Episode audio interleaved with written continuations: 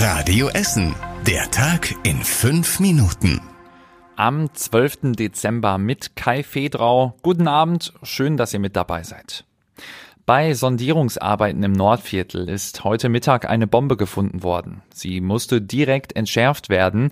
Deshalb wurden am Nachmittag rund 150 Menschen evakuiert. Auch mehrere Geschäfte mussten zumachen. Ein McDonald's musste dort sogar komplett evakuiert werden. Für Menschen, die wegen der Evakuierung ihre Wohnung verlassen mussten, wurde eine Betreuungsstelle im ehemaligen St. Vinzenz Krankenhaus eingerichtet. Auch bei der Linie 107 der Ruhrbahn kam es zu Störungen. Es verlief bei der Evakuierung alles reibungslos. Auch die Entschärfung ging relativ schnell. Gegen 17.30 Uhr war die Bombe dann entschärft. Bei uns in Essen gab es zum ersten Mal eine größere Aktion der letzten Generation. Die Klimaschützer haben am Wochenende die Zentrale des Energiekonzerns RWE im Nordviertel mit orangener Farbe besprüht.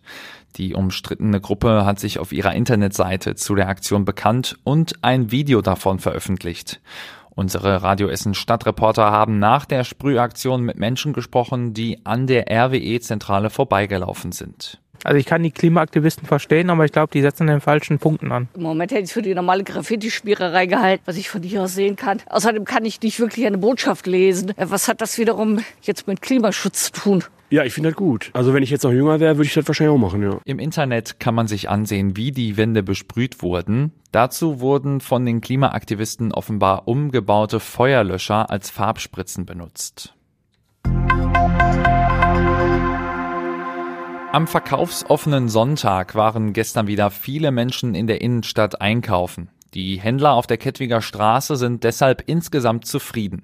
Einige Läden haben passend zum Adventsshopping auch Sekt und Glühwein im Laden verteilt. Laut dem Einzelhandelsverband sei die Inflation trotzdem weiter spürbar. Viele Menschen können mittlerweile aber trotzdem wieder besser planen und ihre Lage habe sich wieder entspannt. Die Läden merken außerdem, dass die Menschen durch den Weihnachtsmarkt und die Beleuchtung in der Innenstadt lieber in den Läden direkt einkaufen, als online zu bestellen.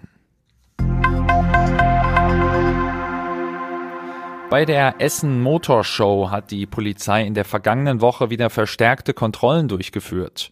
Insgesamt wurden knapp 600 Fahrzeuge auf dem Weg zur Messe in Rüttenscheid kontrolliert. Mehr als die Hälfte davon war illegal getuned. Zwölf Autos sind sogar beschlagnahmt worden. Bei den Verkehrskontrollen hat die Polizei drei Strafanzeigen aufgegeben. Größere Vorfälle soll es aber auf den Essener Straßen nicht gegeben haben. Die Essen Motorshow ging bis gestern Abend. Mehr als 200.000 Menschen aus Deutschland und dem Ausland waren in der Messe Essen. Im Essener Hauptbahnhof ist ein Lokführer niedergeschlagen worden. Er soll sich am Samstagabend mit einem Fahrgast gestritten haben. Angeblich soll der Lokführer in der S9 den Mann aufgefordert haben, die Türen frei zu machen. Am Bahnsteig kam es dann zu einer Auseinandersetzung. Ein weiterer Mann soll den Lokführer dabei mit einem Kinderwagen gerammt haben. Danach soll der Lokführer gewürgt und geschlagen worden sein. Zeugen haben die Polizei gerufen. Die Beamten haben das Opfer dann bewusstlos am Boden liegend gefunden. Die beiden Tatverdächtigen sind gefasst worden. Die Polizei ermittelt jetzt wegen Körperverletzung. Und das war überregional wichtig. Die EU-Parlamentsvizepräsidentin Eva Kaili gerät weiter unter Druck. Sie wurde wegen Korruptionsvorwürfen festgenommen. In ihrer Heimat Griechenland wurden jetzt all ihre Vermögenswerte eingefroren. Gleichzeitig wird im Europaparlament über ihre Absetzung als Vizepräsidentin beraten. Und zum Schluss der Blick aufs Wetter. Ja, es wird richtig kalt. In der Nacht kühlt es sich auf bis zu minus fünf Grad ab. Der deutsche Wetterdienst warnt deshalb auch vor Frost in der kommenden Nacht. Morgen geht's dann auch kalt weiter. Teilweise scheint dann aber auch wieder die Sonne.